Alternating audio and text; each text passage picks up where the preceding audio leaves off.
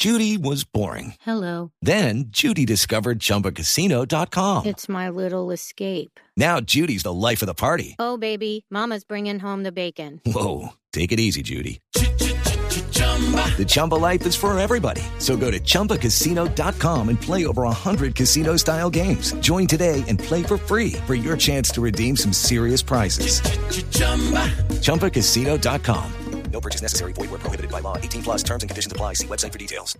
Buenos días. Estados Unidos anunció la reapertura a partir del domingo de sus misiones diplomáticas en Medio Oriente y África, cerradas tras amenazas terroristas de Al Qaeda, aunque esta medida no abarca la embajada en Yemen. La portavoz del Departamento de Estado, Jem Saki, precisó que el consulado estadounidense en la ciudad pakistaní de Lahore, que tuvo que ser evacuado de emergencia en las últimas horas a raíz de amenazas, también seguirá cerrado. La amenaza, calificada por varios senadores estadounidenses como la más seria en los últimos años, ha generado nerviosismo en Estados Unidos debido a que Washington sigue viendo un riesgo claro y quiere ser muy prudente.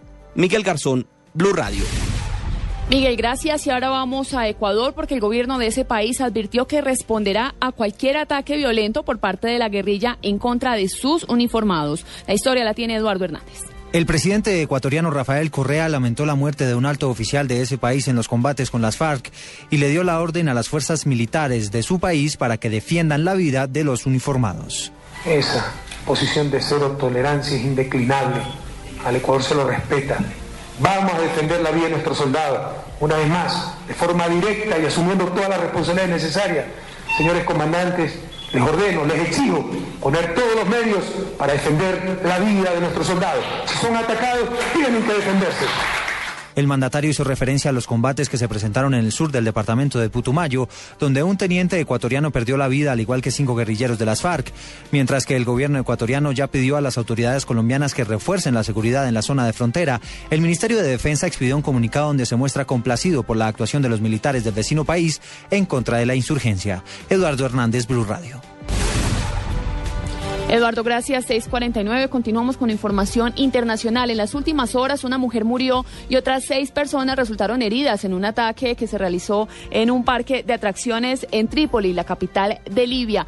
Esto se produjo cuando un hombre disparó en repetidas ocasiones luego de que agentes de seguridad del centro recreativo no lo dejaron entrar.